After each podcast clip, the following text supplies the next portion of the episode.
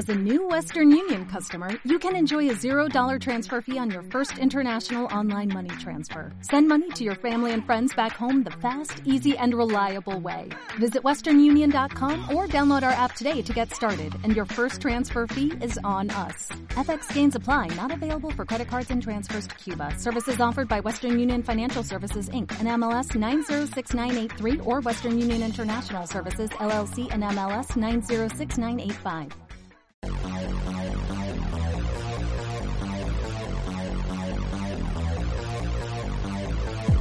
Hey, where's that chocolate cake? Hey, where's that chocolate cake? Hey, where's that chocolate cake?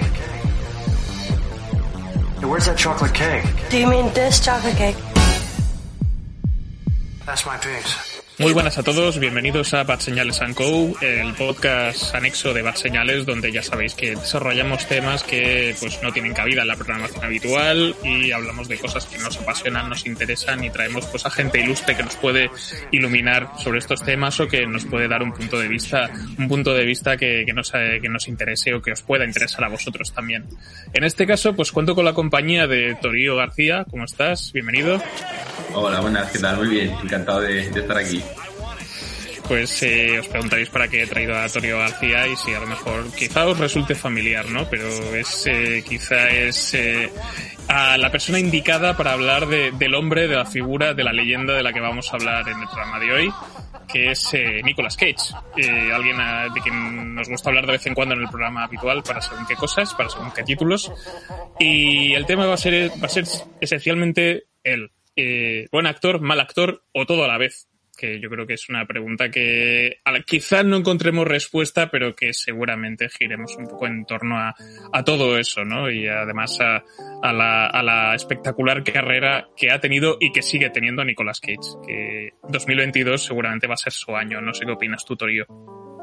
Sí, sí, yo creo que las expectativas este año son, son, o sea, son buenísimas. Sí, en este caso, pues eh, si nos centramos en...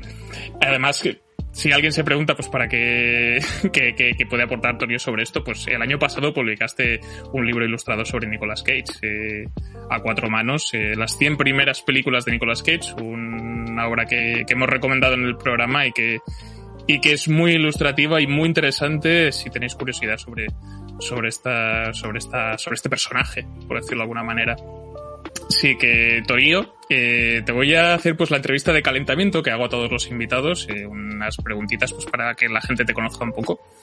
Y la primera pregunta que te voy a hacer es eh, cómo empezó pues eh, tu pasión por, por el cine en general y si recuerdas alguna película en particular. No sé si este recuerdo está asociado a Nicolas Cage o, te vino o vino más tarde. No, eso fue más tarde. A ver, a mí siempre me había gustado pues mucho el, el cine y, y sí que es verdad que, pues eso, de adolescente y demás, me gustaba mucho el, el cine de acción. Entonces, claro, Nicolas Cage era una figura pues ahí, que estaba ahí, sobre todo a finales de, de los 90, pero, pero eso, ya luego sí que entré a estudiar la carrera de, de comunicación audiovisual y pues ahí ya entré en contacto un poco pues con, con un tipo de cine más, más amplio y empecé a conocer muchas, muchas filmografías y demás. Lo que no sabría es concretar si hay una película determinada que fue la que, la que inició esto. No, no tengo ese recuerdo de, Buah, esta es la película que hizo que, que yo quisiera pues eso, de- dedicarme a esto o algo así, o, o me apasionó. Había muchas, eh, sí que hay muchas películas que recuerdo con, con especial cariño y demás, pero no, no creo que haya una que fuera un, una catarsis, por decirlo de alguna manera. Un momento, el momento revelación no, no lo asociamos a, a nada en particular, ¿no? Se podría decir. claro, no, o al menos no a una película. Genial, pues eh, la siguiente pregunta es quizás sea un poquito delicada, pero tres películas favoritas. A ver, aquí voy a, ya que estamos en la entrevista de calentamiento, voy a intentar decir Sí. tres películas favoritas que no sean de Nicolas Cage, así lo, lo reservamos para... sí, sí, eh, sí, como ya nos vamos a, a centrar más en el tema y seguro que hay tiempo y hay un momento para que, para que me hagas tu propio top de Nicolas Cage, que seguro Claro, que lo pues. tienes claro en la cabeza. voy a decir tres películas que me gustan mucho, que no tienen nada Sí. que ver con Nicolas Cage a priori, y que son de Rocky Horror Picture Show, Ichi the Killer de Takashi Miike y Amanece que no es poco de José Luis Cuerda. Son, son películas que sobre todo durante la carrera, o sea, las devoraba. Creo que Rocky Horror la veía, hubo una época en que la veía todos los días, ¿sabes? Y bueno, pues por hacer un, un variado. Hombre, es una selección ecléctica que está muy guay y me gusta, me gusta que menciones Amanece que no es poco, que siempre está, está bien tener cerca a José Luis Cuerda. Y, y, y quizás se, se repite con alguna de, de estas que has mencionado, pero ¿hay alguna película que, que revises una vez al año, que tengas como un mantra habitual a la que te gusta volver? Sí, además es, es un mantra que, bueno, tengo como, como en pareja con mi novia y es que todos los años tenemos que ver alguna vez, ahí va, la de la película de Juanma Bajo Ulloa. Qué guay. Vamos a llevarnos, vamos a llevarnos bien o si no abandonadas de hostias. Sí, sí. Perfecto, pues eh, buena recomendación. Y, y más allá de esto, puede estar relacionado con, con, con tu figura pública, con el tema de la Nickpagepedia o no, pero ¿cómo, ¿cómo describirías tu oficio? ¿A qué te dedicas? Pues esto es curioso porque ahora mismo estoy en un impasse un poco extraño de, de mi vida. Y, y estoy trabajando como, como mecánico porque, bueno, era, necesitaba un cambio de aire y mi padre es mecánico, tiene un taller y ha sido como de, bueno, pues pedir una excedencia en el curro que yo tenía en Madrid, volverme a casa y, y ahí estoy. Eh, eso es lo que es mi oficio, a lo que, a lo que me dedico ahora. Otra cosa son las aficiones o las cosas que yo realizo, pues eso, la, la Wikipedia, eh, pues eso también hago cómics, eh, bueno, en general, cosas que no tienen nada que ver con cómo me gano la vida, pero pero Sí, no, que son más, igual. más vocación.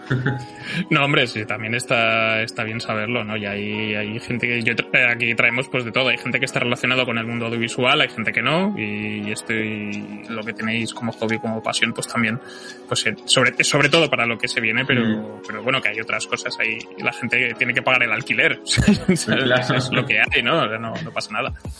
Y ya como último lugar, para cerrar esta entrevista de calentamiento, esta parte de calentamiento, ¿hay algún proyecto del que, quieras destacar, que estés especialmente orgulloso? Puede ser algo que, hemos mencionado aquí o que, o que, o algo más pequeño que de lo que no se hable tanto, que, te- que te apetezca reivindicar o recomendarnos por aquí. Pues sí, a ver, por un lado está, claro, la, la Nick Cagepedia, que es el proyecto este de enciclopedia de Nicolas Cage, que llevo de forma continuada como 10 años con él, entre blogs, redes sociales, fanzines y demás, y que de alguna forma es lo que ha desembocado en, este libro, en el de las 100 primeras películas de Nicolas Cage. Es, bueno, pues como una, una guinda que, que al final o sea, dedicarme 10 años de forma desinteresada a Nicolas Cage al final ha tenido su recompensa contra todo pronóstico. y luego hay una faceta que es verdad que ahora llevo, tengo como unos años un poco más aparcada, que, ahora me gustaría volver a retomar y es eh, el hacer cortometrajes. Monté una especie de colectivo audiovisual que básicamente soy yo, mi hermano, mi novia y demás. Y, y he hecho algunos cortometrajes, hace ya algunos tienen ya sus añitos, pero, pero me gustaría me gustaría volver a retomar, a retomar eso. Genial. Pues, eh, pues sí, la Nick Cagepedia, que os dejaremos el enlace en la descripción para que os, os nutráis de, contenido útil sobre Nicolas Cage, que nunca está de más.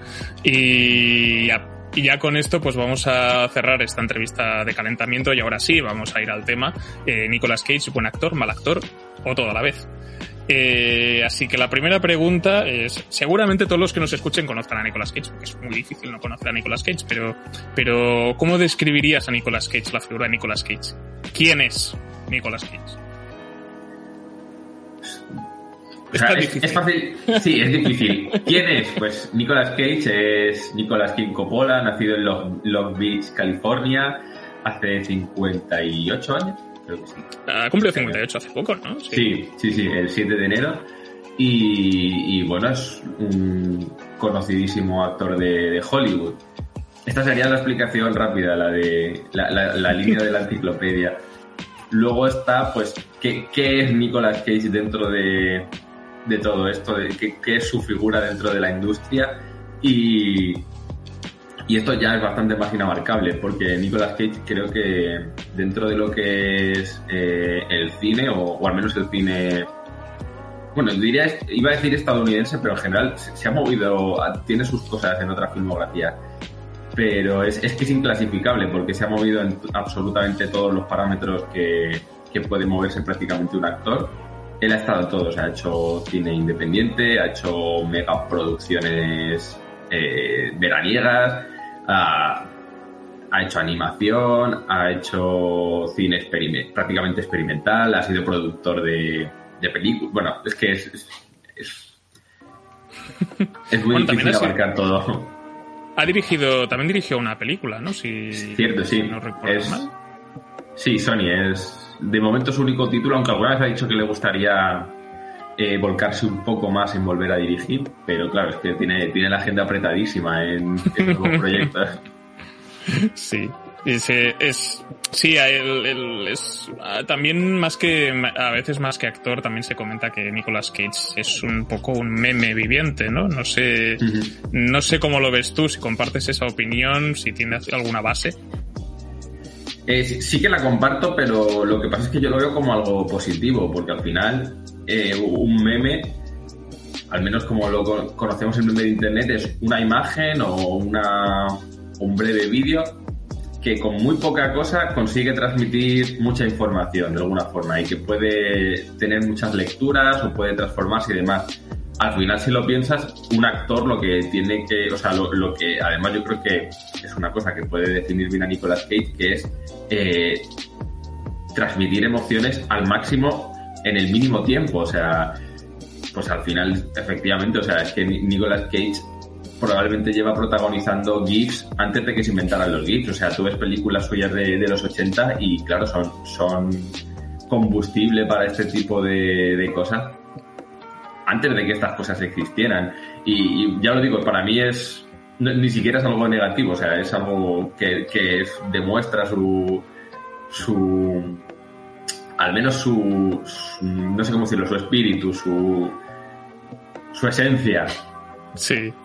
Sí, esto creo que además lo comentaba, lo poníais en el de las 100 películas, primeras películas de Nicolas Cage, que se hablaba un poco de esto, del resurgimiento de su carrera o de su figura pública, ¿no? A partir de, de esto, ¿no? De, de, su presencia en Internet. O sea, si encuentras, si pones en el buscador de GIFs eh, Nicolas Cage, te sale 257 cosas, la mitad serán en momentos de, cara a cara.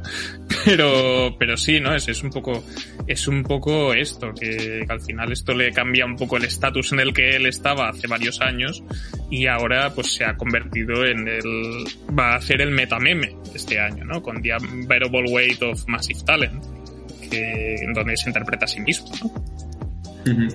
Sí, claro, es que él, yo creo que al principio, porque claro, el, convertirse en meme o, el inicio, claro, de, de, explosión de redes sociales y demás, eh, coincide un poco con el bache, cuando empieza a tener el bache en su carrera por temas financieros y empieza, bueno, pues a, a empezar un poco cuesta abajo en su vida, en su vida laboral y personal y demás.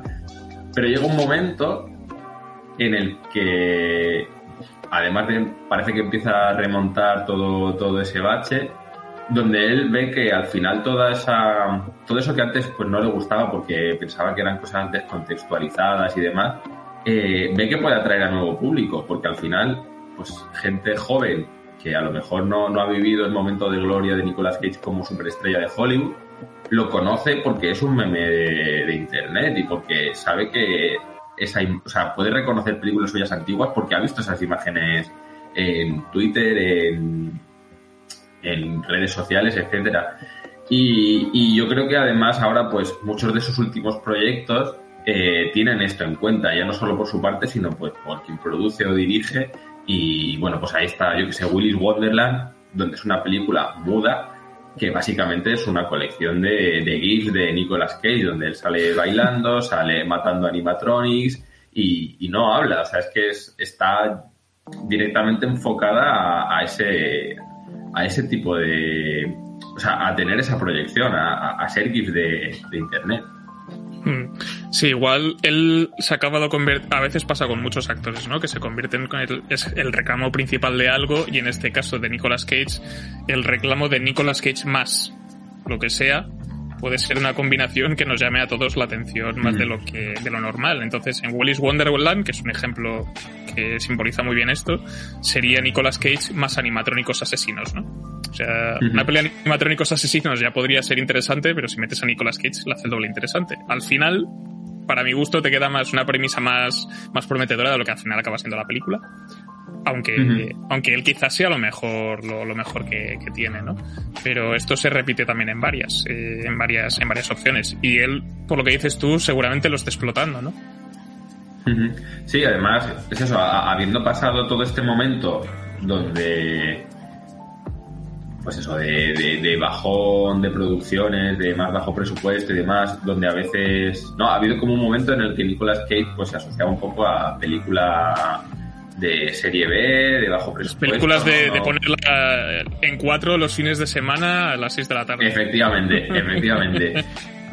y ahora de repente, con todo este resurgir, eh, sabes que eh, Nicolas Cage en un proyecto lo que aporta o lo que está trayendo es un tipo de público muy concreto que, ya por el hecho de estar Nicolas Cage ahí, sabe que o espera que esa película pues sea un poco una locura o esté un poco fuera de, o sea, extravagante y demás entonces es que ahora todo, todo va en esa, en esa dirección y, bueno, supongo que habrá un momento en el que también hay algún tipo de cambio de, registro. Mm, veremos cómo va la de la metapelícula de Unbearable Weight of Massive Talent.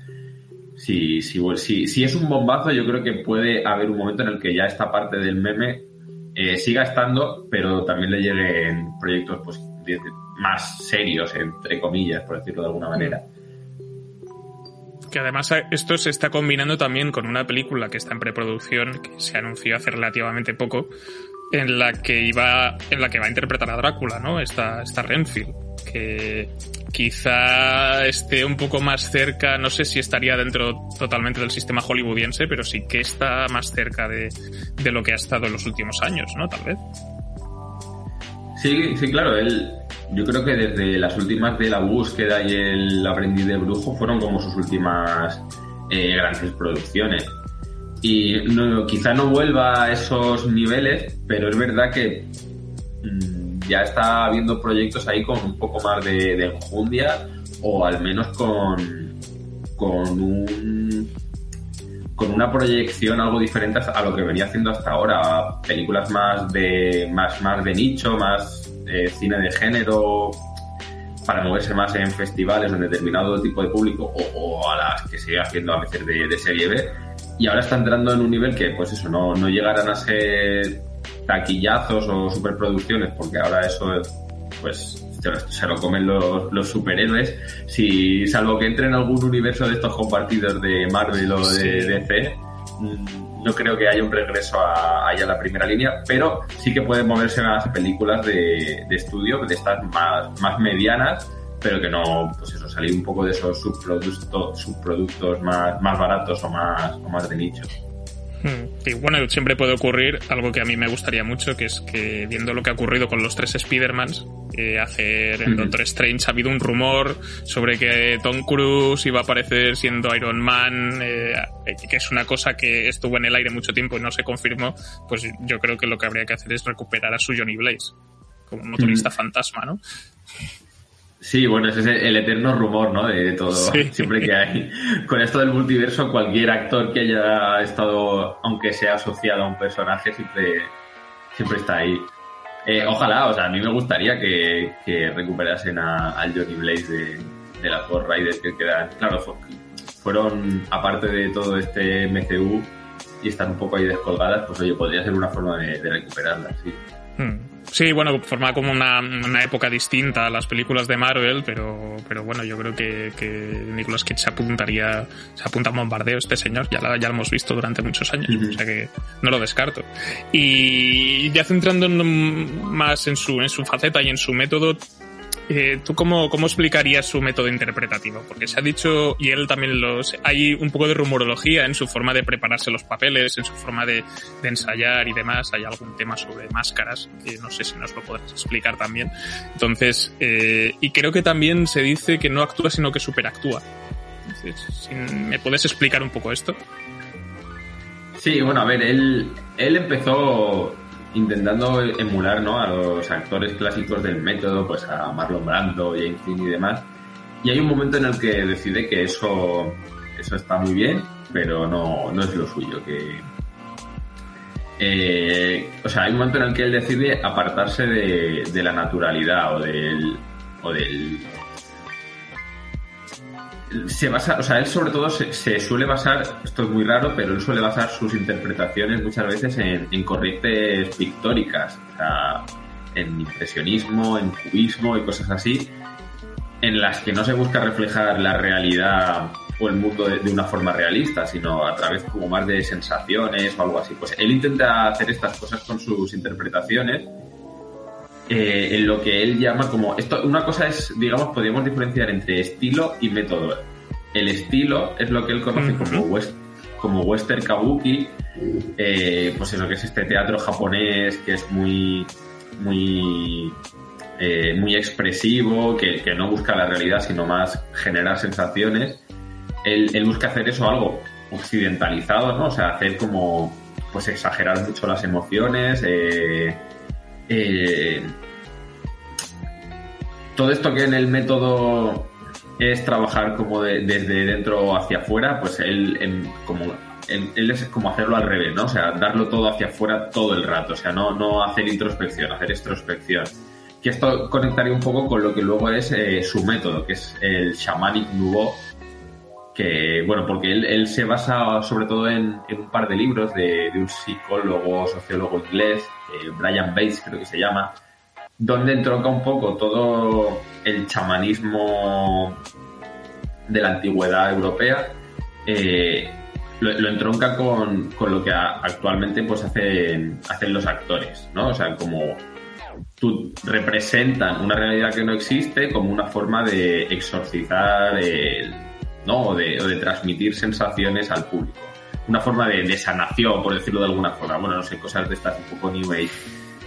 Y Nicolas Cage eso se lo lleva a su terreno y lo que decide que, o sea, él se lo lleva a lo literal, a lo chamánico, a lo de utilizar eh, elementos de poder, talismanes y demás, no porque tengan un poder real, sino porque son cosas como que han sido importantes para alguien en algún momento, entonces eso como que le ayuda a entrar en, en faena, ¿no? Entonces, pues eso, llevar talismanes antiguos o, o pintarse la cara con, con motivos vudú, cosas así, para, para de alguna forma intentar como eso, eh, canalizar canalizar energía o algo así y, y llevarlo todo a, al máximo.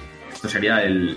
No, no, siempre lo utiliza, él a veces sí que sí que decide ser un poco más, más tranquilo, más serio, más, sí. más naturalista, pero, pero vamos, a él lo que le gusta es, es, es la jarana y, y es meterse en, en estos rollos, claro.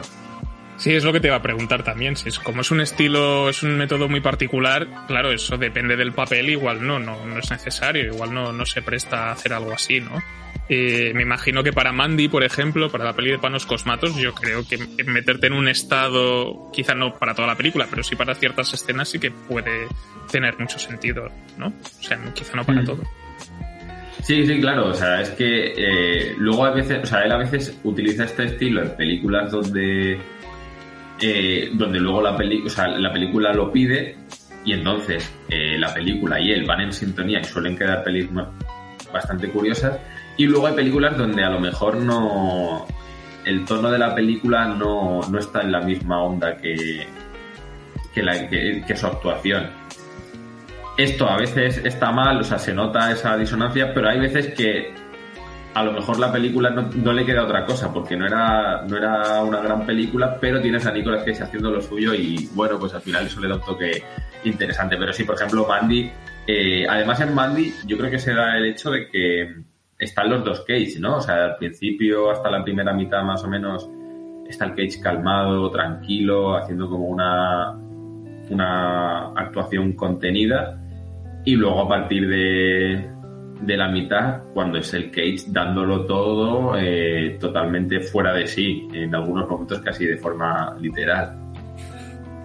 Sí, y, y toda esta, toda esta, podríamos decir, excentricidad, quizá no solamente interpretativa, sino también en su vida, en su vida personal, es, es según por lo visto un gran aficionado a las chupas de cuero y ahora incluso hay alguna foto rolando por ahí con una chupa rosa llena de, parches y de pinchos y un sombrero de cowboy, etcétera. Eh, ¿Crees que es todo natural? Que él simplemente pues eh, tiene unos gustos excéntricos y como cuando aquella vez que se compró creo una calavera de dinosaurios, si no voy mal, y, y la colección de cómics que tenía antes, hace muchos años. Eh, o con el, o ha sido, o es una cosa impostada que viene con el paso del tiempo. O sea, tú, o, o sea, ¿tú crees que realmente él es así y lo hace porque quiere y no le importa, no le importa nada?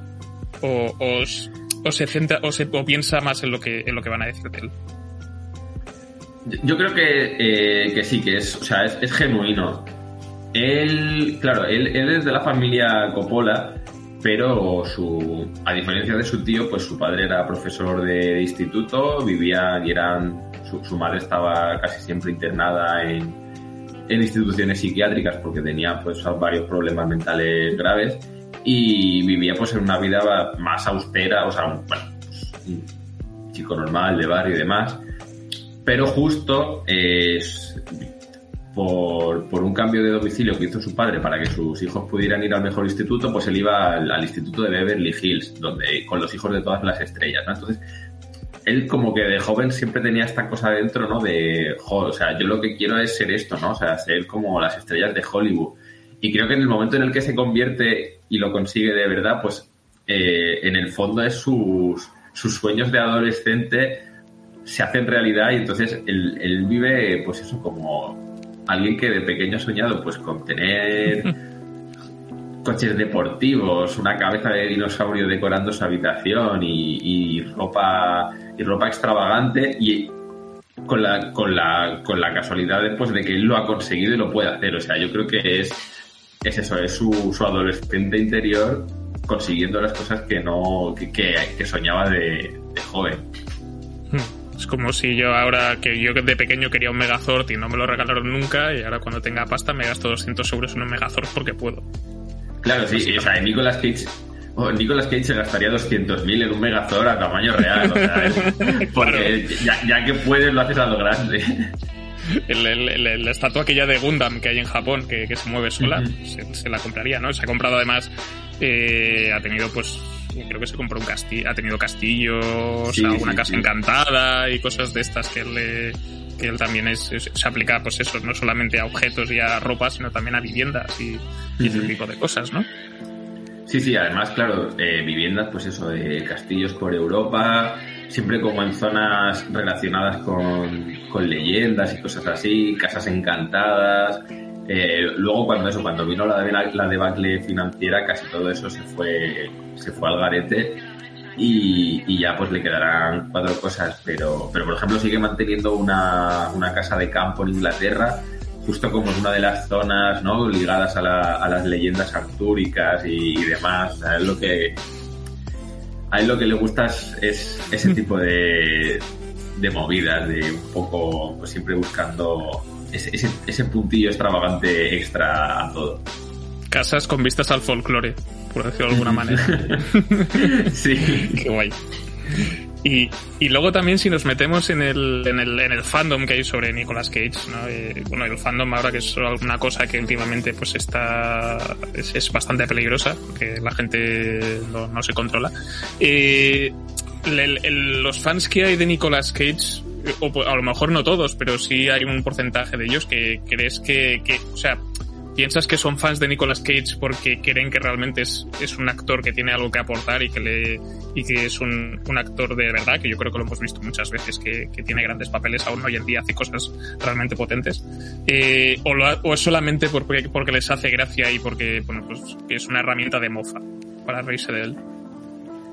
Yo creo que hay, que hay, que hay las dos cosas, pero también pienso que, eh, pues lo que hablaba antes, los que llegan a él de una forma de, una forma de, de, mofa o de burla, pues porque lo conocen en base a los memes y demás, si, si en algún momento llegan a interesarse, al final van a descubrir películas que, que están muy bien, que, que no todos son, son risas y, y, mega actuaciones y que, bueno, que al final si te, si te internas un poco en su filmografía, más allá de, de la superficie, eh, vas a encontrar cosas y de las que ser fan a... Bueno, no sé, es que está todo esto, ¿no? De- del fan irónico y demás que yo no... con lo que yo no... eh, no comulgo demasiado con esas cosas, pero, pero bueno, eh, si te lo pasas bien viendo una película de Nicolas Cage, pues al final que, que más. Como, como te lo tomes tú en... Sí, y a veces creo que también está el tema de que al principio, igual es lo que dices tú, que te acercas un poco de forma irónica al, actor y de repente vas viendo cosillas y vas cavando un poco más en plan jiji jaja y después descubres que el tío pues que tiene, tiene muchas herramientas y tiene un registro súper amplio y al final pues acabas cogiéndole, a mí me pasó que la ca- o sea, le tengo mucho cariño precisamente por eso, ¿no? Porque siempre o casi siempre tiene algo que, que, que aportarme aparte de toneladas de diversión pues sí, siempre te acabas descubriendo pues alguna cosa realmente potente. Ya he mencionado antes Mandy, por ejemplo, pero yo tengo bastante curiosidad por esta de Pic, que tiene que todavía no ha salido en España, creo que sale tiene que salir a primeros de, de 2022. Y, y yo creo que hay varios, quizá no todos, pero hay muchos que estamos en, en este punto con, con Nicolas Cage. Sí, sí, claro, si es que Mm. Al final su filmografía es extensísima, entonces, eh, bueno, esperemos que toda esta nueva oleada de películas un poco más con algo más de proyección, pues al final va, yo creo que puede atraer a mucha gente y puede descubrir a la gente que está ahora mismo en el momento de, ¿no? de, llegar a él como broma, eh, descubrir que hay, que hay bastante más detrás. Y de, y de sus trabajos, ahora sí ya centrándonos en títulos en, en concreto, ¿no? Eh, hemos, te, te he preguntado antes tus tres pelis favoritas, pero eh, de tus tres, ¿cuál serían tus tres pelis favoritas de Nicolas Cage, de toda su carrera? Pues a ver, yo diría con él, donde hay, hay mucho de. Hay, hay mucho valor sentimental en esa película y es, yo creo que de, de mis favoritas en general. Eh, Mandy, que aunque sea muy reciente, es una película que. Pues que a mí me, fascina, o sea, me parece un peliculón. Creo que la vi como cuatro o cinco veces en pantalla grande. Y, Teniente Corrupto, porque no sé, es- una película que, que no, no sabía que existía y cuando la vi la verdad es que aluciné con, bueno, con la película y con, con su actuación en general, me pareció impresionante. Y esto sería por hacer un, un top 3, ¿eh? Habría algunas que habría que, que están ahí empujando muy cerca, pues yo que sé, Adaptation o Un Corazón Salvaje, que no caben porque son tres, pero que hay muchísimas que, que pues eso, que, que están muy arriba. Yo defiendo mucho también Teniente Corrupto. Creo que es, es, es una película que yo vi un poco también de casualidad cuando esas... ¿Es de dos- 2009? ¿Puede ser? La...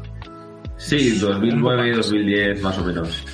Pues sí, yo la vi un poco de rebote sin haber visto la de Abel Ferrara, además. Iba yo ahí a la, brava y es, es una película muy interesante, pero sobre todo por él y, y por quedarse mirando al, bueno, la escena del camaleón, que es, que es ¿no? Pero, pero es, es, es una película que creo que tiene muchísimas, tiene muchísimas cosas buenas. Eh, yo, yo creo que, que es, bueno, las tres que has comentado están, son muy buena recomendación, pero esta yo creo que especialmente porque Teniente Corrupto no se habla mucho de Teniente Corrupto. Es que yo creo que es una película a la que le pesa eh, tener el mismo nombre que otra película y parecer un Sí. remake cuando luego no, no tiene, o sea, lo único que tienen en común es que hay un teniente y que es corrupto, pero por lo demás no, no se parecen en nada. Entonces creo que es algo que, que, le, que le pesa bastante y que de entrada genera rechazo. O sea, es que le pueden haber puesto cualquier otro nombre y, y- y jamás sacarías la, la conexión. Y de, y de, ya metiéndonos en el terreno más reciente, has mencionado Mandy, pero, pero de las que hayan sido quizá más frescas de la última década o de los últimos años, eh, ¿cuál- ¿cuáles recomendarías tú a los, a los que nos estén escuchando que, que se les haya escapado? Que ha hecho muchísimas. Pues mira, sí, a- a- además de, de Mandy, eh, para los fans de- del terror está Colored Out of Space, que es también una película bastante psicodélica, aunque es verdad que hay que tener un poco más de estómago porque es, bueno, tiene su toque de, de body horror y demás. Y luego también otra película muy sencilla, pero que a mí me parece divertidísima, que es eh, Mamá y Papá, con Selma Blair. Eh, pues eso que es una vuelta de tuerca un poco a, a lo zombie pero con, pues eso, con, con- o sea, a mí me parece que es muy, muy divertida. Y algo más lejana, pero que también es una pequeña joya que pasó muy, muy desapercibida, que es Joe. Una, de, de David Gordon Green, eh, pues eso, es una película que, que está muy bien, mucho más, más contenida y un drama sureño y demás, que, que también cabe reivindicar porque, pues eso, pasó un poco sin pena ni gloria cuando, yo que sé, películas similares más, más contemporáneas han tenido como más, más repercusión. Mm. Y, y en el caso también hemos hablado de Unbearable Weight of Massive Talent, también hemos hablado de Peak, que se va a estrenar en España, Unbearable Weight esperemos que en principio también eh, este año, Eh, pero también va a llegar Prisioneros de Ghostland, eh, la nueva película, la película más reciente de Sion Sono que se pudo ver en Sitges. Y ahora no caigo si alguna más, pero no sé si, si tú ya has visto Prisioneros de Ghostland, si la puedes recomendar o si, o si crees que merece la pena si eres fan de Nicolas Cage. Pues no lo sé, porque es verdad que eh, esto está feo decirlo, la tengo ahí descargada, pero digo, quisiera esperar a poder verla en el cine, cosa que va a ocurrir mañana. O sea, mañana llega a cines, o sea, mañana desde que se está grabando esta. Este Sí, podcast. que será hace meses en realidad, porque Sí. hace- bueno, hace, hace tiempo, pero bueno, que, que ya habrá, para entonces ya, ya habrá salido y que Claro. seguramente ya habrás visto la película. Entonces, eh, nada, eh, es verdad que la- las opiniones que me han llegado por redes eh, pues desinflaban un poco eh, el hype que había con la película. Pero, pero bueno, yo, yo la veré igual y disfrutaré de lo que pueda y, y si no me gusta, pues oye, tampoco, tampoco pasa nada. Se ya sacará cinco o seis más, ¿no? Entonces, Efectivamente. y en el caso, acercándonos un poco al, al final de, de este, de este programa, eh, también retomando The Unbearable Weight of Massive Talent, eh, que, o sea, que, ¿tú qué crees que nos vamos a encontrar en esta película? Porque ya, ya ha salido un tráiler, ya hemos podido ver un tráiler, aparece no solamente Nicolas Cage, también tenemos a Pedro Pascal, tenemos a Lee Patrick Harris, ¿no? Y un poco y un poco a Nicolas Cage interpretándose a sí mismo y lo que parece ser un homenaje barra repaso a, a su carrera o al menos a su figura y a su persona. Eh, yo, yo tengo muchísimas, o sea, aquí sí que es verdad que tengo las expectativas disparadas, porque lo que se ha visto en el tráiler o todo lo que se va comentando es, no sé, o sea, es que es alucinante. Yo, yo a esta película tengo muchas ganas. Eh, he oído cosas de gente que ha podido ver avances que también parece que están muy bien. Así que creo que, creo que puede ser un, un pequeño pelotazo que, que aproveche muy bien pues todo esto que comentábamos de, de la fama en internet de Nicolas Cage y, y que puede ser sobre todo la, la puerta a, a nuevos proyectos un poco más, más grandes y que si no lo es no pasa nada. O sea, yo creo que la película va a ser va a ser la leche. O sea, tengo unas ganas de verla loquísimas. Además, se- seguro que se estrena en, en España porque, porque tiene bastantes actores españoles en el reparto. Está Paco León, Jaime, Jaime Ordóñez y, y algunos más. Y, y, y vamos, que aquí va a llegar, va a llegar seguro. Eh, no me extrañaría que nos la vendieran como la nueva comedia de Paco León o algo así para, para adaptarla al público local. Y, nada, pues deseando, deseando que, que llegue.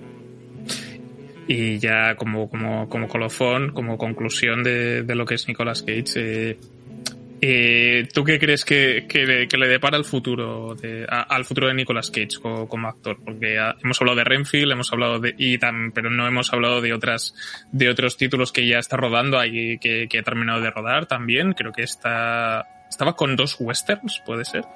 Sí, con Batches Crossing, que es la adaptación de una novela, y con The Old Ways, que es pues, otro, otro western. Batches Crossing probablemente sea el western como más, más serio, más...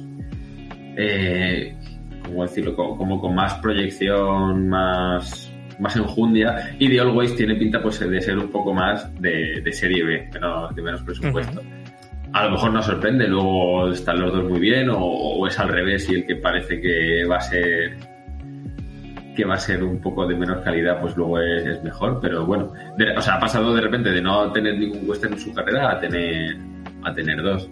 Eh, Rainfield, que también creo que tiene una parte musical, que es otra cosa que no ha hecho Nicolas Cage y, y seguro que Ah. está deseando hacer, hacer algo musical. Y luego tiene por ahí también de Retirement Plan, que es una película de un thriller como de asesinos a sueldo, retirados o, algo así. Pues eso, que también tiene, tiene un poco esas hechuras, o parece que pueda ser un poco también más de, bajo presupuesto. Pero es verdad que de esta se sabe bastante poco, entonces habrá que, habrá que esperar a ver qué, qué va saliendo. Eso como en el corto plazo de pelis que tiene ahí como ya, ya listas, ya preparadas. Sí, porque luego también, sí, claro, eso sí nos metemos en cine, pero en televisión, este, bueno, a, principios del año pasado lo vimos en Netflix presentando la historia de las palabrotas, a mí es un formato de programa que me pareció, me pareció muy divertido y la vi por él, pero también yo creo que te, llevas algo interesante. Y también estuvo relacionado con, eh, con aquella adaptación de la, con aquel biopic raro de Joe Exotic, uno de ellos. Y al final aquel proyecto se canceló, ¿no? Sí, claro, es como que los productores vieron que, pues eso, que había decaído un poco el interés en todo lo de Tiger King y demás, entonces no, al final la, serie no... De, las dos series que iban a salir de Joey Exotic, al final de aquí se, estos, los productores se bajaron, pero sí que creo que eso sí que sigue adelante. La adaptación de, de una serie de novelas sobre un dragón alcohólico al que aquí creo que él sí, al que le va a poner le va a poner voz creo que para, para Amazon o sea que sí. que tiene algunos proyectos en algún proyecto para, para televisión Lord Highfire, ¿no? Se llama el sí, correcto, sí. La serie, sí, la serie no tiene título para Amazon Studios, pero, pero sí, le, le veremos poniendo voz, que no sería la primera vez, porque ya tuvimos los Croods, también tuvimos haciendo de, del Spider-Man Noir, ¿no? En, la, en aquella del nuevo universo. Y a ver qué, sí, sí, eh, a ver qué, a ver qué sale con, con este título. Pues eh, visto el panorama para, para Nicolas Cage, eh, a ver qué tal, a ver qué tal con Renfield y con el resto de títulos y a ver si lo volvemos a ver en La Roca 2, que estaría muy bien. pues sí.